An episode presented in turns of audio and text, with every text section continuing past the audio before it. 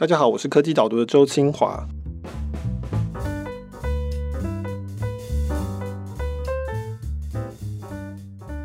你会叫 Uber Eats 回家吃饭吗？会啊，蛮常用的。你是那种 打开那个便当盒，然后还有把菜从那个圆形的那个汤碗里倒出来这种人吗？我真的没有那么搞刚，大家不要误会，好不好？那我们今天的特别来宾非常高兴欢迎 Liz 高晴雯，他是台湾非常有名的这个精致餐饮 Fine Dining 的这个美食评论家，然后也是很久的朋友。那非常高兴他来上我们的节目，今天会讨论关于餐饮的一些东西。那同时他也是最近自己开了一个新的 podcast，叫做《美食关键词》。是，欢迎 Liz。谢谢 Michael，各位听众朋友，大家好，我是 Liz。你不要稍微再补充自我介绍一下，我好像没有完全讲完你的丰功 丰功伟业。没有没有没有没有。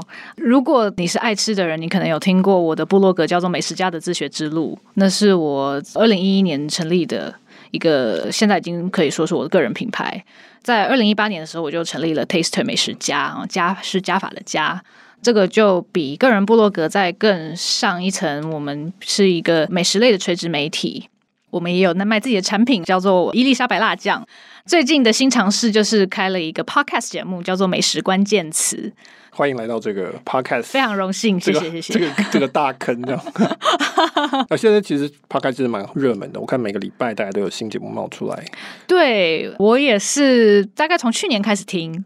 然后就觉得，哎，自己好像也可以来讲一下。OK，所以那 Liz 我们认识蛮久，Liz 他是去那些非常高级的餐厅啊，米其林的什么什么新餐厅，所以我一直都说 Liz 的 IG 是我所有 IG 里面最让我非常的羡慕的，羡慕嫉妒恨。但他的美食照片跟我们一般人拍的那种便当照片是不太一样，都是那种很好吃的感觉。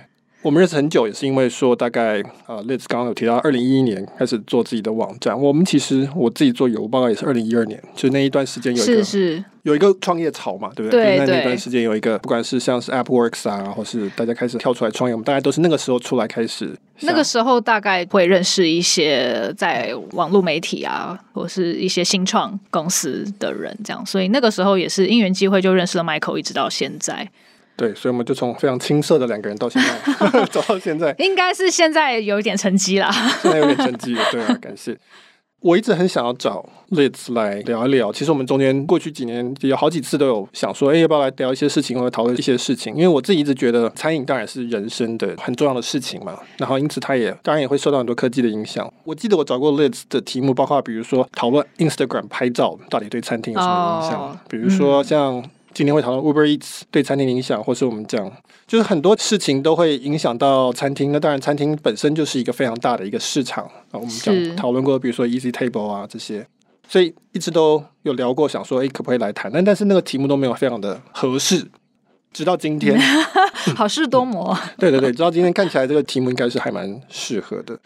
那就是想要讨论说，餐厅他们对于疫情。跟外送平台这些新的工具出来，对餐厅的影响。讨论之前，我们可不可以先回答我一个我一直很想问的问题？是，就是说，为什么这几年所谓的 fine dining，所谓的米其林餐厅这么的红？为什么这些厨师江振成啊，这些都是变成大明星？难道真的是因为像 Gordon Ramsay 他在实境节目上面一直骂人，使得大家都开始很喜欢这些主厨吗？我觉得 Gordon Ramsay 他确实是骂人非常疗愈哦，很有娱乐性哦，所以他变有名是应该的。那我觉得不如说，为什么大家好像把吃当做是一种很重要的娱乐？为什么好像很多年轻人他的职业选项是厨师，他很向往当名厨啊？为什么主厨会变成明星？为什么大家总是在谈论吃？休假的时候就是想我要去吃什么餐厅，或者是我要在家做什么料理？有一个词叫做 foodie。可能这几年大家常听到，它也是最近这三十几年才发出来的一个英文的词。中文有人把它翻成吃货啦，或者是美食爱好者，你就把它当成是一个爱吃的人。那像爱吃的人，好像他逐渐是成为了一个蛮大的社群。所以跟吃相关的，包括你可能会觉得主厨很厉害哦，你很向往哦，你会想要去追求他的餐厅。或者是说你很想要在家试各种异国料理，你很喜欢看美食节目，或者是你很关心餐饮圈的动态哦，你想要知道哪个主厨摘了什么星，他在这个世界五十最佳餐厅上面的榜单那种排名怎么样？这些事情好像就成为一种 foodie 的一个最大的热情所在。所以我觉得这跟过去大概二十年来网络媒体的发展。还有旅游的兴盛也有关，媒体它让过去在厨房里面的厨师走出来了，变成他有可以发声的管道。大家也因为媒体的关系，更认识餐厅这一个行业，它变成是一个很好的题材。你甚至可以说它是一个很好的 IP。所以媒体确实是造成了很多人对于美食的兴趣。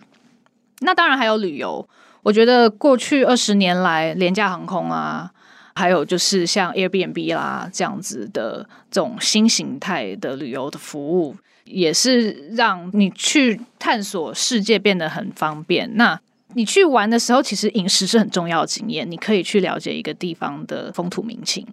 那我觉得以美食为目的的旅游，也在这过去二十年越来越兴盛。那再加上像是世界五十最佳餐厅这样子的榜单，他把世界各国的餐厅都做成一个排名，很多人会按着那个名单去吃饭，他就会专程飞到秘鲁去吃一餐，专程飞到瑞典去吃一餐。那这个也跟我们刚刚讲的这个旅游是绑在一起的，所以我觉得过去二十年来，你可以说是媒体啊、网络发达，还有旅游的便捷，让吃变成一种。很重要的娱乐。从我回想起来，我的这个所谓的餐饮的历史经验，嗯、我的感觉就是说，我回忆起来，就是一开始最早，比如说小时候，忽然有一天出现麦当劳，是，然后就有一个很新鲜的东西，就是觉得哇，这是天堂，这高热量的汉堡。然后后来到后来开始有一些所谓异国料理，什么瓦城啊这些东南亚的料理。我今天完全是让大家知道我的年纪啊，然后，然后再来就是说，呃，有更多更多的中式的餐厅也变得比较新一些。嗯，以前就是那种很吵啊，大桌子这种感觉。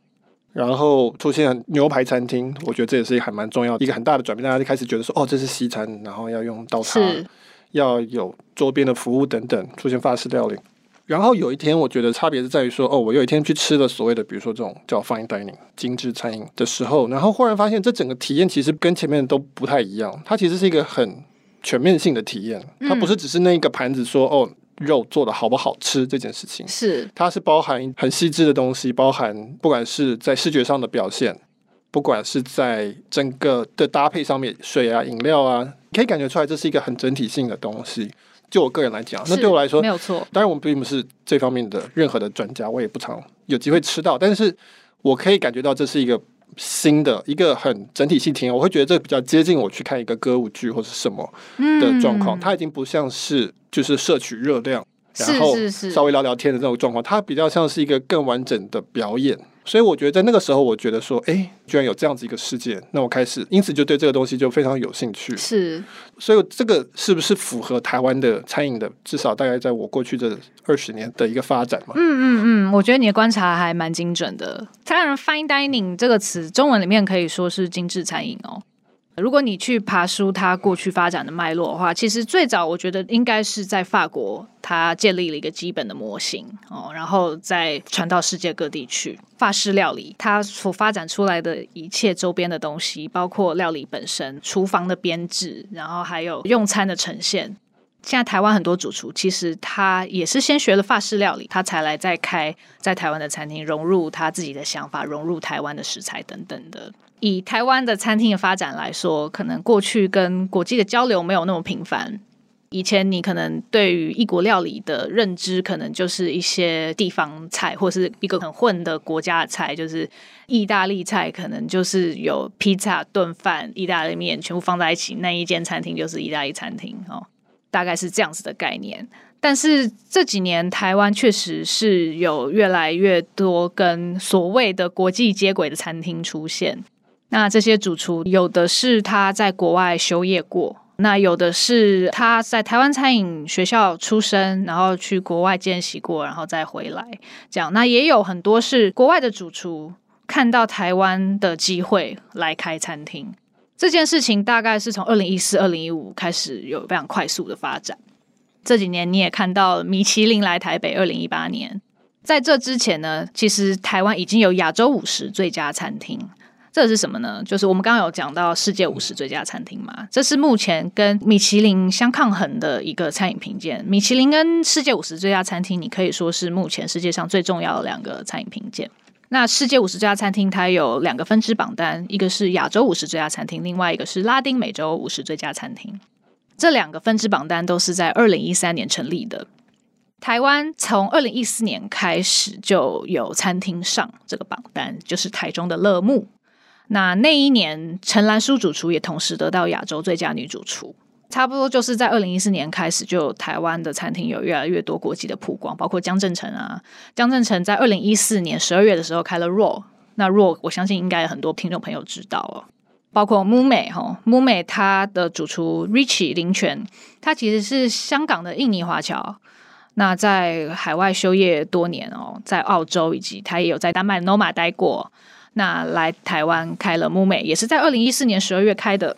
所以你刚刚这样子整理，你就是可以发现说，在过去这五六年间，其实台湾的餐饮是发展的非常快速。对，所以我自己也是大概几年前就听到，哎，Noma、嗯、世界第一，我大概有这样的印象，是就是这个瑞典餐厅，然后心里就会说，哦，原来有世界上有餐饮第一的这件事情。当然，比如说江振成啊，那后来比如说我看 Netflix 的 Chef's Table 是。Netflix 上面有一个纪录片的系列叫做《主厨的餐桌》，我还蛮推荐大家看的。如果你有 Netflix 的话，对餐饮世界有兴趣的人，这是很好的入门。我其实是看了那个之后，第一个是对餐饮 Fine Dining 事件有一个比较纵观性的理解。那第二个也是说比较能够清楚说，哎，我发现他们其实是更接近创作者，或是更接近我觉得比较像交响乐团指挥的这个概念，就是他去创作这些东西，让它实现，而不是说我个人印象中。厨师就是炒菜，就是这个劳力活哈，就是大部分的劳力活。那并不是说劳力活不重要，这个技术是很重要，而是说你会看到说，其实现在重要的厨师，那当然通常商业头脑也要不错，至少要有一定的商业头脑。很多是很多方面经营的这种企业家，这是各方面的。所以这个现在的厨师其实是很多方面的创作者，然后也是一个商业人士。你不能只是做菜而已，对，对你不能只是待在厨房里面。那当然，这也要看主厨个人的志愿。如果你今天就是想要开一间餐厅，你守住这一间餐厅一辈子，那当然你也可以达到一定的成就。但如果你今天你想要成为一个跨国餐饮集团的老板，或者是你想要发挥更大的影响力，你可能甚至是上电视节目，或者是说你创办自己的杂志，或者是说你要发起公益活动，那你就要有更多不同的角色。不过我们还是要回到科技，当然，不然第一次听的人可能觉得，哎，我们是一个美食节目。那我今天会邀请 Liz，其实是因为我当然我上礼拜写了一篇文章，那这个文章是讨论餐厅的演化。其实开头是在讨论一个套利的一个活动，就是说，因为有美国纽约有一个餐厅老板发现说，DoorDash 就是美国的 Uber Eats 啦，把他的餐厅硬上架。他其实没有上架这个平台，餐厅本来也没有提供外送，结果这个家外送平台还是把它列在他的自己的网页上。然后呢，顾客如果在上面点外送的话，变成是 DoorDash 的人打电话去跟他订披萨，然后 DoorDash 帮他取披萨，然后送给顾客。其实餐厅本来根本就不知道这件事情。事实上，台湾也有，据我所知，应该也是有发生过外送平台直接帮餐厅硬上架的事情。那外送平台的说法是说，哦，因为我要示范给你看，说真的有需求，真的有人在我平台上想要点你的餐厅，所以我要秀给你看。但总而言之，最好笑的部分是说，他后来把标价定的不一样。是这个餐厅本来是定价二十四块钱的披萨，在平台上面定价是十六块美金。嗯，那也是一样，他也是为了要去创造那个订单，来秀给那个老板看，说将来他可以说服他说可不可以来上我价这样，所以他就故意给个折扣。那老板就想说，好啊，那我的二十四块钱的美金的披萨，你在你上面只要十六块就可以买到，那我就自己订自己的披萨就好了吧。我每做一笔交易，他自己就赚八块钱。嗯。然后后来发现说，我干脆我自己订自己的披萨，然后我的披萨根本都不要做，我就直接把丢一块面团进去就好，因为反正最后是送到我手上，那他这样就可以省更多材料费。所以总而言之，他就做了这样的套利的状况，然后呢，把它分享在网络上。那基本上他的问题就是说，为什么外送平台要做这种事情？外送平台都在赔钱，餐厅被外送平台抽成也没有什么好处。外送员大家都知道的状况是很辛苦的，就是这些在派送的这些人。那为什么要干这么大家都吃亏的傻事？是。这篇文章大概是在讨论这件事情。那我们今天至少在 Podcast 上面就不用特别提每一个的商业模式啊。虽然我在文章里面有写一下。那我比较好奇的是说，餐厅对于外送平台这件事情到底是什么感觉？特别是如果 Liz 更常观察的就是 Fine Dining 餐厅，他们对外送是什么感觉？Fine Dining 餐厅基本上不会做外送，因为如刚刚 Michael 所讲的，它是一个整体的体验，那些细节是你要在现场才能够感受的，它没有办法放到一个餐盒里面，所以，find nine 餐厅原则上不会做外送。但在目前疫情蔓延的情况之下哦，国外很多餐厅，find nine 餐厅，它也开始转型做外送外带。那尤其以美国来说，美国很多地方还在封城的阶段，那餐厅被下令禁止内用，餐厅又是现金流非常吃紧的行业，它不开门，它就是没有钱。那很多餐厅为了养员工，他还是会做外带外送。比如说像芝加哥有个餐厅叫 Canlis，他三月的时候，他就马上转型成作为这种 drive through 的外带店。德来速就是麦当劳对德来速，对对，把车窗摇下来就可以拿。对对对，他原本是芝加哥的那种地标餐厅哦，fine dining，但是他马上转型卖 bagel、卖沙拉、卖家庭式的餐盒。还有一个例子是 Michael 在文章最后有提到的 Alinea，也是在芝加哥米其林三星，也有在世界五十这家餐厅上面哦，是餐饮界 profile 非常高的一间厉害的餐厅。他们也马上转型做外卖，而且他们在第一个礼拜就卖了三千五百份。他们怎么做到的？这是要跟 Alinea 的另外一位创办人，他们有两个创办人，一个是主厨 Grant Achatz 本身。那另外一个呢，是他的投资人，那后来就是当然就是他们是一个 business partner 的关系哦，叫做 Nick Kokonas，他原本是做金融交易的，本来脑袋就很好。他们两个人一起开了几间餐厅，Alinea 是第一间 fine dining 的。他们其实还同时研发了一套系统，叫做 Talk，它是一个餐厅的预售系统。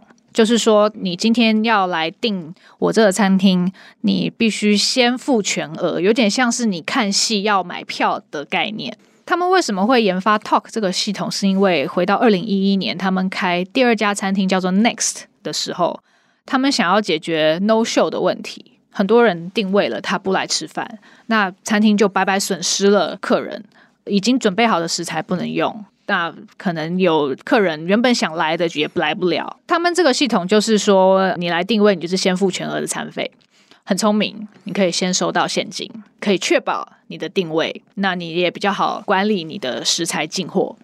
Next 本身当然很成功。那这个系统呢，也发展成给所有餐厅都可以用的订位系统，就叫做 Talk。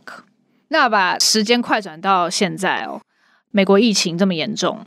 那个 Nick Kokonas 很快就预见餐厅会没办法营业，而且你很可能要做外带外送，所以他就在六天之内把 Talk 转型成 Talk to Go，让餐厅可以方便来利用这个系统来做外带。它跟 Uber Eats 和 Foodpanda 不一样的地方是，它的手续费非常低，它只有三趴，所以这个就是餐厅业者很欢迎的事情。他鼓励餐厅运用你闲置的人力去做外送。那它也有开发一些方便你来取餐的功能，比如说有讯息的功能，跟客人直接联络，还有地图的功能。送货人他可以清楚的找到目的地。Alinea 他当然就率先使用了这个系统嘛，没想到需求非常高，第一个礼拜一天可以卖五百份餐盒，一直到现在哦，大概已经也过了差不多两个月了，他们的营收已经可以回到 Alinea 在疫情前的百分之七十五，这非常了不起哦。因为 Alinea 是一间卖一克三百块的高级餐厅，三百块美金，三百块美金，它好像是一百三十个位的，是不是？没有没有没有没有没有，它 fine dining 餐厅通常四十位就很多，Okay, 所以它就一个晚上四十位客人，对，然后一客至少三百块美金，对，可能有的人可以翻个一点五次或是两次之类的，Okay. 所以它从一克三百块变成一克三十块美金，但是它还可以回到原本百分之七十五的收入，这非常了不起。那他也慢慢的就把所有放无薪假的人请回来了，他们的厨房也非常的有效率。原本是做那种超级精细的，用镊子摆盘的，而且 Alinea 是一间你可以说所谓分子料理的餐厅，它有非常多各种奇奇怪怪的菜哦，什么漂浮在空中的气球啊、化学设备啊这些，它变成一个卖餐盒的餐厅。我觉得这种转换是很了不起，结合那个 App 是一个真正的创新。更酷的是，他们最近要庆祝餐厅的十五周年，他们不想要放弃庆祝生日的机会。他们觉得啊，疫情又怎么样？我们还是要来 party。所以他们就开发了可以带回家的特制的餐点。Alinea 有一个非常有名的甜点是，他们把餐桌就当成餐盘，然后就在你的餐桌上面，比如撒各种酱料啊，然后把蛋糕啊、各种水果啊，全部都摆在桌上，变得像一幅抽象画一样。他们也把这个做成简单的外带版，让客人可以带回家。主厨 Grant Aches，他就在他的 IG 上面录影片，教大家怎么在家里摆盘。更酷的是，他还跟一个类似像策展公司的公司合作，来出了一系列谜题，这是他们庆祝活动的一个部分。大家来解谜，你如果最后得到答案，他就送你奖。最大奖是，当餐厅可以重新开门的时候，你回到我们的餐厅来，我们好好款待你一餐。我们 Alinea 的大餐。首先，我要为 Uber Eats 说句话，就是说是。我好像是很少常常为 Uber 说句话的，但是就是说，Uber 抽十五 percent 到三十五 percent，这个是市场决定的，这其实不是他能决定的。那因为市场有需求，那他也需要派人嘛。三 percent 是非常低，但是三 percent 的意思就是自己要派车，自己要派人，大概不是有一个外送车队可以在五分钟之内出现的这个状况。刚、嗯、才讲那个 Alinea，我非常推荐大家看刚才讲 Netflix 的 Chef's Table 主厨的餐桌里面的 Alinea 那一集，嗯、那一集事实上我有一段时间我都会给我实习生看，嗯，因为我觉得那个对于创作者来讲是一个很有启发的一个，特别是他失去味觉，去在没有味觉的状况去开发新的菜色的这一部分。我刚刚听你这样讲，我就觉得说，第一个是我觉得餐厅其实跟剧场其实蛮接近的，它都是一种现场表演，嗯、所以你要到现场去，至少 fine dining 餐厅才能感受得到。那可是说，对于餐厅来讲，他如果去做外送，这就，就很像是说把你的表演变成 DVD 光碟这样一个不同的产品。那所以对他来讲，我当然知道他转变的非常成功，可是他会不会觉得说，这个其实这不是他？你当然可以这样想哦，像很多 fine dining 的主厨，他会非常抗拒这件事情。那当然还有一个经济上的理由，就是你可能要开发一个全新的菜单，你不能用现有的菜单去做。尤其是以台湾的餐厅来说，或是说其他没有被封城的地方，餐厅还能营业，那你就开门嘛。那我还要准备另外一个外带外送的菜单，其实是多余的成本，你还要花多余的人力，还有多余的时间空间去做。不未必不同的限制条件，对，对未必符合经济效益。嗯、这像是 MUME 的主厨 Richie 他就这样子讲。回到愿意做这件事情的人，我觉得其实，在疫情之中，尤其是在美国，很多餐厅他可能只能把餐厅关起来，不能做的事情情况之下，不得不做。其实是你可以发挥创意的时候，这个时候你可能是可以去开发出更多你以前没有想过的方式，甚至是你。可能进一步去检讨餐厅的商业模式有什么问题，这是目前美国很多餐厅业主在思考的大哉问。为什么疫情一来，餐厅这么脆弱，说倒就倒？呃，因为餐厅它现金流非常吃重嘛，再加上它的净利很低，毛利很低。餐厅在过去二十年来创造了这么大的需求，但是它的利润并没有什么太大的改变。餐厅最主要的销售的模式就是你来我店里，我把食物端上来给你吃，你付钱给我，就这样。那但是未来餐厅不能创造更多营收的来源吗？只能有现场体验吗？这个都是目前美国很多餐厅在思考的事情。那也就在这个时候会激发出人的创意，就是你在面对巨大困境的时候，你原本的办法行不通的时候，你就必须要生出更多新的路。那像 Alina 他就说他。认为，就算是疫情结束之后，经济重启，餐厅重新开门，他现在这些做法很可能会继续延续，而且他也还在寻找说餐厅有什么新的、有创意的提供服务的方式。像我们刚刚讲那个他庆祝十五周年的方法，就非常有趣啊！如果说今天没有遇到疫情，他十五周年，他很可能就是哦，我在餐厅里面推出 special menu，可能卖个贵一点。那你就来吃饭，这样子，他一定绝对爆满。但是今天疫情来了，他就用我觉得我都很想要参加的方式去解谜。他要一关一关过，第一个谜题他吸引了六千七百人来填问卷呢。对啊，我觉得这个很了不起啊，这是一个很成功的 campaign。对，我觉得这搞不好以后也不只是一个 campaign，就是说我在文章里面这已经到结论的部分了，就提到说。嗯其实因为网络的关系，因为外送的关系，其实餐厅可以把它的这个自我定义放更广一点。是，就是说你服务客人的第一个时刻，不见得是他走进你餐厅大门的时候，他有可能是我原本写的是说到外送餐盒，就是说他可能也许将来我第一次吃到 Alinea 的餐盒，是因为我在台湾收到他的外送的餐盒，嗯、是我可以自己煮起来的，那我就可以吃到说哦，原来是这个样子的感觉。那甚至比这个再更后推一点是说，也许我第一个接触到的是像你讲的是一个谜题，我在台湾参加了他的一个谜题。其实这也是他餐厅的一部分。是。那当然，你说这个 Alinea 的世界的的核心那个灯塔，当然是他的那个餐厅，嗯、它的那个终极的体验。我想那个就是最重要的东西。但是，就像剧场有 DVD 有原声带，甚至比如说艾莎，它也有很多垫板跟铅笔盒。就是说你的接触点其实是可能是很多的。迪士尼它的毛利就很高嘛，对，就是、嗯、对，没错。像呃，我也有在听美国 Momofuku 餐厅的创办主厨 David Chang 的 Podcast，他最新一集。他就有请到美国另外一个定位餐厅系统叫 Resy 的创办人来聊这件事情。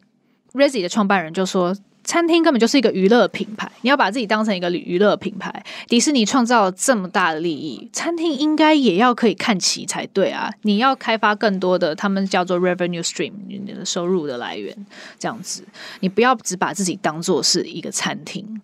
他们有提到几个，像是推出产品啊、酱料啦，或是说食材香啦等等的。因为我很喜欢餐厅，所以我也希望我回家被你这个餐厅品牌围绕这样子。呃，或者是说，干脆让餐厅变成一个 showroom。其实你常常去餐厅吃饭，看到你喜欢的餐盘，你会翻过来看一下是哪一排的，然后你就自己去买了。餐厅根本就可以把这个收入结下来啊！你餐厅里面有的东西，我都可以卖。以 David Chang 他的 Momofuku 集团来说，如果大家知道他的话，开始是开卖拉面店跟挂包，其实做过非常多尝试。那他目前正在试着让整个集团的营收从原本餐厅为主，到在五年内到剩下百分之三十。对，他要开发更多其他的餐厅收入来源，因为他觉得这个疫情真的是让他非常的困难，也想要预防下一次。对，你说那个去餐厅吃饭，然后可以买他的产品，我觉得做的最好的一点叫做 IKEA，他的餐厅其实也不算太差了，基本上感觉上好像是健康的，虽然人都是很多，但是它当然主要目的其实在卖它的周边的产品。那就像 Costco，事实上它的热狗卖的是非常好，那所以它定价永远都压在那里，但是其实它的目的都是为了让你实体上有人走进来。百货公司为什么有那么多美食街，也是希望人走进来，那也许你就会去楼上逛个珠宝，买个香水之类的。那所以，其实，在吸引人走进来这一点上面，其实餐厅是一个很重要的东西。那其实它可以带动很多可能性。我觉得我自己从科技分析的角度来讲，我觉得外送这个东西其实是很大的市场，而且你可以看得到，就是说外送这个市场是 open 的，是开的。目前没有什么品牌是非常垄断性的在外送上面。你有平台是，但是你基本上没有任何一个是垄断性的品牌。比如说像台湾，你讲小笼包，那就是鼎泰丰，那已经结束了，就你很难再去有什么。超越鼎泰丰的小笼包出现了，嗯、就算它真的比较好吃，也没有用。那就是鼎泰丰它已经是这个品牌了。可是你在外送上面其实是非常，我觉得目前是一个非常开放的一个市场。嗯、那到底有没有人想要去做这个东西？有，美国已经出现很多所谓的 Cloud Kitchen 或是 Ghost Kitchen，它就是不做任何内用，它餐厅可能选在比较偏僻的地方，它就是生产外送餐盒而已。其实像 David Chang 他也有做过这样的尝试。他曾经在二零一六年开了一个完全外送的餐厅，叫做 Ando，但是他后来不算很成功，然后有卖给了 Uber Eats 这样子，或者是他有另外一个外送的 App，他有投资叫做 Maple，后来卖给了 Deliveroo。但是那是三四年前的事情嘛，现在可能是疫情之后，这个外送的需求会变得更大，变得更主流。我觉得不只是想要专做外送的餐厅，可能现在很多已经在开餐厅的老板都在想说，我要怎么样切入这个市场。但外送餐厅它是跟内用餐厅完全不同的逻辑，它的商业的架构应该是完全不一样的，因为你每一个决策都不一样，你不会开在一个人流很多的地点，你会选择一个租金比较便宜的地方。那你的菜单你可能会比较简单，简化食材的成本。你的人力也许不用那么多，因为你的菜色比较简单。这些是你可以省下来的成本。但你可能是要有运送，如果你要自己建车队的话，你可能要有这个运送成本，或是包装的成本，这个再加进去。可能未必会比餐厅真的赚更多的钱，好，我还不知道。但是它是一个要从头设计的概念。这个也是我跟木妹的主厨 Richie 聊的。他聊为什么他现在不做外带外送，因为他认为如果要做，我就是要开一间专做外带外送的店，我不能用现在餐厅的基础建设来做。他说那个是经济上没有效率的。对，我非常同意，就是说前面为什么会讲说现在的餐厅去做外送一定是不适合的，因为那都是额外的成本，然后是一个不同的使用环境。不同的基础建设，然后都要做新的成本，嗯、所以这算起来到最后一定是不划算的。所以现在很多餐厅，就算是 Alinea，它做基本上也只是说在弥补他目前损失的东西，让他至少有钱进来，让他可以养员工，他可以维持跟供应商的这个关系等等这些东西。所以我好奇的是说，就像你刚刚讲，因为我们其实文章里面有很大一段讲达美乐，达美乐是一个完全用外送去出发设计的一个披萨的品牌，在美国、在台湾也有。应该说，我现在好奇的是说，你刚刚讲的，比如说你的地租可以省下来，因为人流不重要嘛，你也那个外表也不重要，厨房干净有效率就可以了。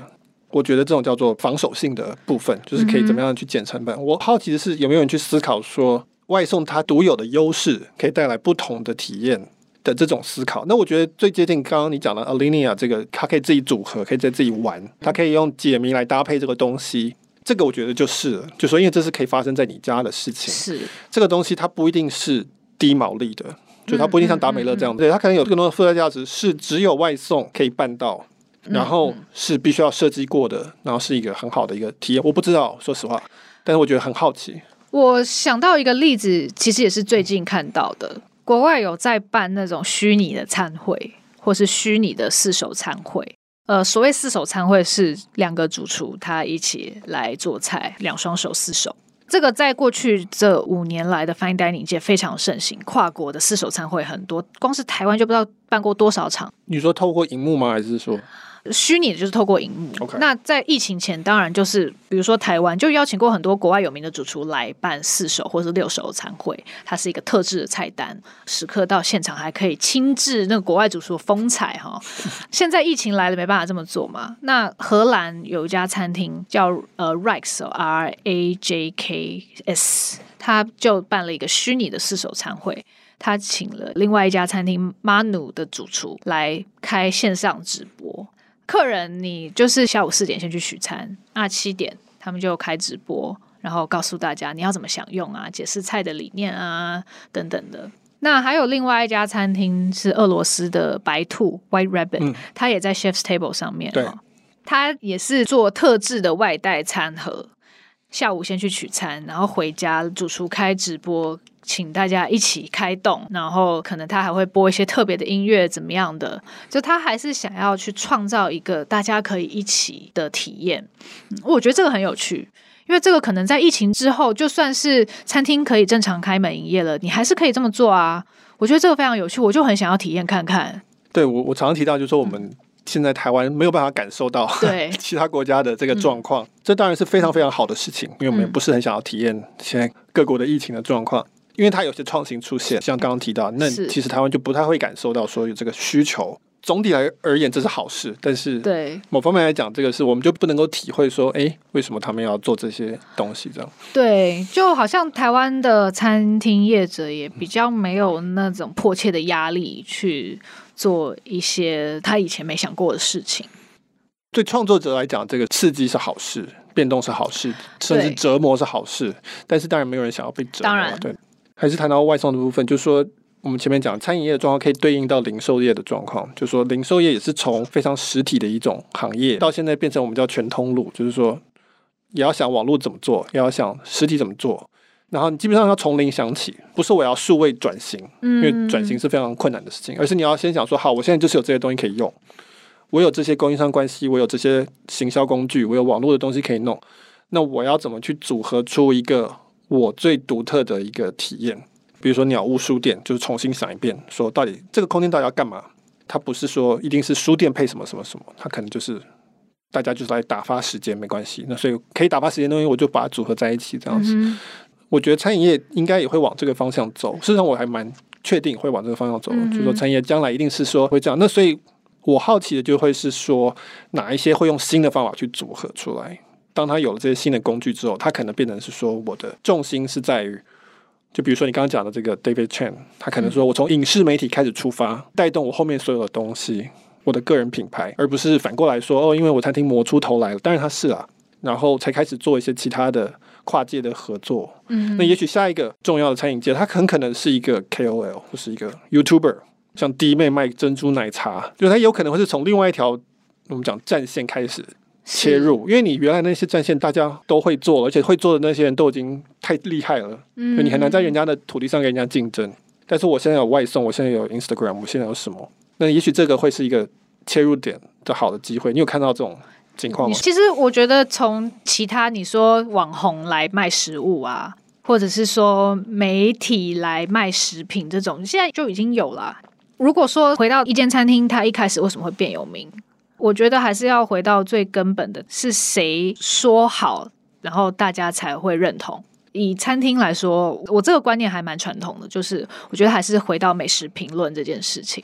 美食评论里面最 powerful、最有效的工具就是米其林跟世界五十最佳餐厅，这是我认为。所以我们刚刚讲到那么多名厨，其实它都是。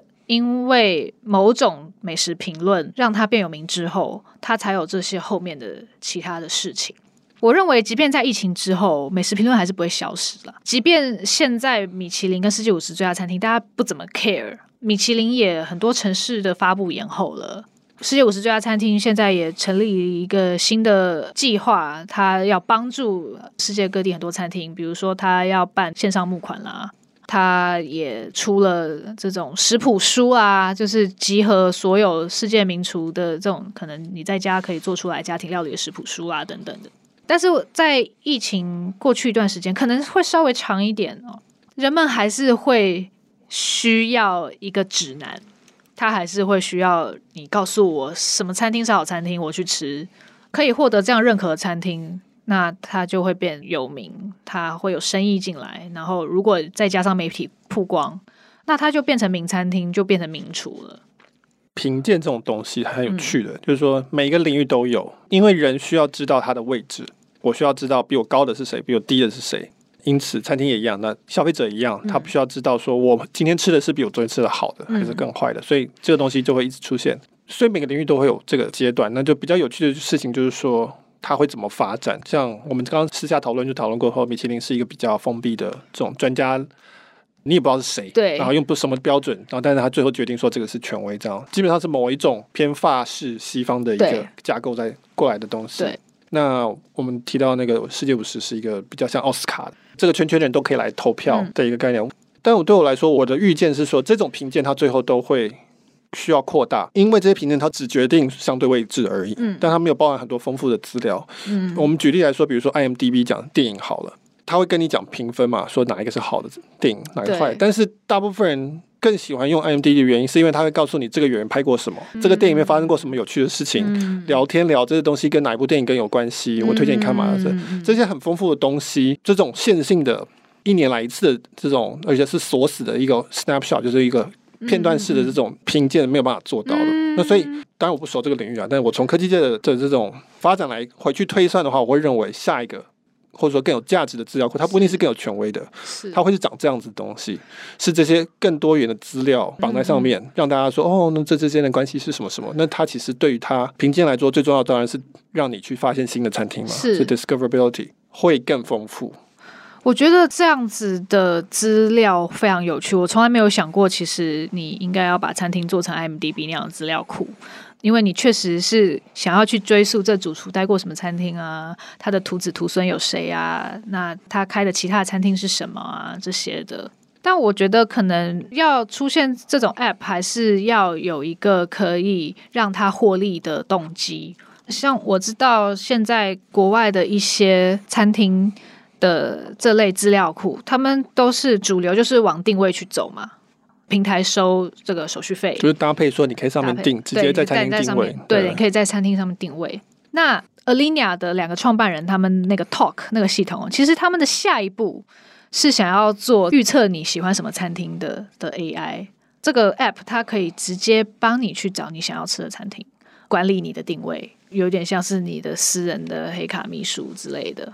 我觉得这个就是很聪明，因为他知道在 foodie 的世界里面，大家就是拼命的去找餐厅，好，你喜欢的餐厅来体验。这个其实叫品味，它等于是要去预估你的品味是什么，你的 taste 是什么。这个向来是 foodie 在找餐厅一个很重要依据。我都会看说，我认同的品味的这个人，他去吃了什么，一定不会错，我就去吃。口耳相传也是这样来的。那一直以来找餐厅的方式，我觉得最根本就是口耳相传，以及你相信这个人的品味。那他们就进一步想要把它发展成一个，就可能演算法可以算到的东西。我觉得就是商业模式是很重要的一点，对不对？对，我们两个都做内容，就清楚这一件事情。嗯所以米其林为什么它是轮胎？大家都知道米其林轮胎去资助的，因为当时他希望鼓励大家开车去远一点地方可以换轮胎这样子。同时，米其林评鉴从科技的角度来看，它就是被锁死在那个时代的纸本的刊物的概念，所以它就是为什么它会是一个一年一次，然后就是一个固定从一到比如说多少名的这种设计方法。那刚才讲 IMDB，事实上它现在的老板是 Amazon，在那个年代你在 IMDB 看了什么，最后是去买 DVD，那所以 Amazon 他就觉得这个合理嘛，这个串得起来的。所以你说下一个，我们刚刚讲的这种比较丰富动态的这个餐厅的 IMDB，最后背后金主会搭配一套谁？定位网站我也觉得是合理的，嗯、这个比较接近旅馆的 TripAdvisor，它也是一个资料库。然后最后因为你会去订房间，所以大家在上面看评鉴嘛，对不对？我们整天在上面看 Hotels.com 或者是 Expedia 的评鉴，然后最后我们就选择在里面选择要订什么位，所以这个合理。从定位网站去最后把它这个组合成一个资料库，我觉得是。就是网络的角度来看，这是一个选项。我不知道有没有其他可能性啊，也有可能有其他适合的金主，我不知道。我从网络界会说，哎、欸，你们餐饮界可能要稍微速度要快一点。我觉得应该 要来常常请教你的意见。当然，比如说还有可能，比如说 Google Maps，当然也可以搭配。他一直在吃 Yelp 的豆腐，他直接收 TripAdvisor 的钱，是因为 TripAdvisor 需要他，所以这个每一层都有可能了。那但是就是说，要找到金主没错，他才可以出现。这个时候口耳相传就会是变成是一个很大规模性的，比如说我追踪 Litz，那我看到他是在上面的第十级向导，就是我们用 Google Maps 的概念，他说他推荐这个，那我当然就会很有兴趣去看这个。那就是从一个大的平台的角度来讲是这样，那当然你同时会有垂直的小的比较，就是专家取向的这种指南，在旅馆其实也看到哦，我专门切那种很高级的旅馆的定位等等，所以我们不知道餐饮界会发展多快，但是这个是。如果是从其他网领域来看的话，这个是一个套路了。他不一定要这样走，嗯、但它是一个套路。这非常有趣，我觉得应该最好美国人可以想到这个，然后来试一下。他们现在真的是非常积极的在寻找新的商业模式，他们也有足够的资源来做这件事情。呃，而且已经有很多现有的，包括 Open Table 啊，然后包括各种这个餐厅的定位网站，已经有一些餐厅的资料了。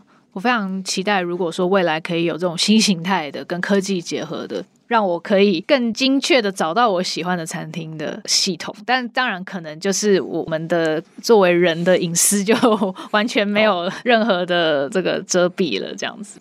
那最后我想说，讨论一下，我好奇就是说，你刚刚讲的，我们讲希望它有更高的毛利、更高的营收，可能会出一些周边产品。我自己想到的，比如说是 Green and Safe。东西，那这 Green and Safe 是台湾的永丰鱼集团的一个专走餐饮相关的一个品牌，它有包括超市跟冷冻食品。我们家还蛮常买他们的冷冻食品，所以他们其实是，是。他们其实是已经是在服务家里面的这个场景的一个很重要的一个企业，在台湾。我特别喜欢他们的这个 DM，就是他们的这个行路做的非常的好，我觉得是台湾少数可以跟 IKEA 接近的 一个行路。有没有其他的也是往这个方向努力？说我要想要去扩大餐厅的提供的价值。以美国来说，David Chang 他现在就是有在研发一些酱料，好像他有在研发 miso 之类的东西。以餐厅来说，同样是 Richie 的开的餐厅，Bun 是一间泰式餐厅。这个是他跟泰国的一个米其林一星的主厨叫 Chef Dong 一起在台北开的。他们就有想要推出冷冻食品，去年就已经先跟 PC Home 合作推出泰式锅底。他就有想要把品牌可以适合做产品生产，而且比较大众化的来推动。我想应该还有很多很好的例子啦，不只是提供在餐厅里面的用餐体验而已。所以说不定将来百货公司的超市会变小，但是美食餐厅会变大，因为餐厅还要卖一些别的东西。餐厅吃掉一些超市的。甚至吃掉楼上那些卖家具、瓷具的这些的位置，变成一个更复合性的空间。有可能以后餐厅它真的要开门店的话，也许它就是需要一个比较大的空间，然后把这些功能塞进去。也许未来甚至有这样子的百货出现，也不一定。就是你可以在里面吃饭、买东西。像是曼谷，它就有一个美食超市，你进去有很多就是像美食街一样的摊子，但是它也有直接卖生鲜的食材，直接卖各种食品调味料，还有餐具等等的。你进去消费，你就是用同一张卡，可以先储值，你就是那个卡扣款。当时我几年前去，我就已经觉得很有趣了。它是把美食街跟超市结合，用得很干净、漂亮、舒适。那我不知道会不会可能未来实体的美食的门店就是要长这样。我现在觉得日本来的这个鸟屋书店，我都我也觉得它不是书店，它基本上是卖咖啡跟卖商品的地方，是只是说它用书来装饰，让你觉得先把你进入那个情境这样子，嗯、而不是说像台湾的那种一般的传统的书局，就是很多教科书那种感觉。嗯、那实际上它就是设定一个不同的环境。那但是他并不期待你说真的买书，相对于成品啊，成品当然是说书店就是书店，只是说它外面带着很多其他的东西，那是一个比较间接的整合方法。嗯、我觉得鸟屋就是，呃，如果大家有去过的话，基本上是卖咖啡的。我觉得好，那所以今天非常高兴能够邀请 Liz 来跟我们讨论餐厅的演化，包括面对疫情的冲击，包括面对外送平台这些新的工具的呃一些影响。如果大家有兴趣的话，欢迎来科技导读上面。来看这篇文章，这篇文章是会员限定的，不过你留 email 的话，我会收到。那今天再次非常感谢 Liz，谢谢 Michael，谢谢各位，谢谢，拜拜，拜拜。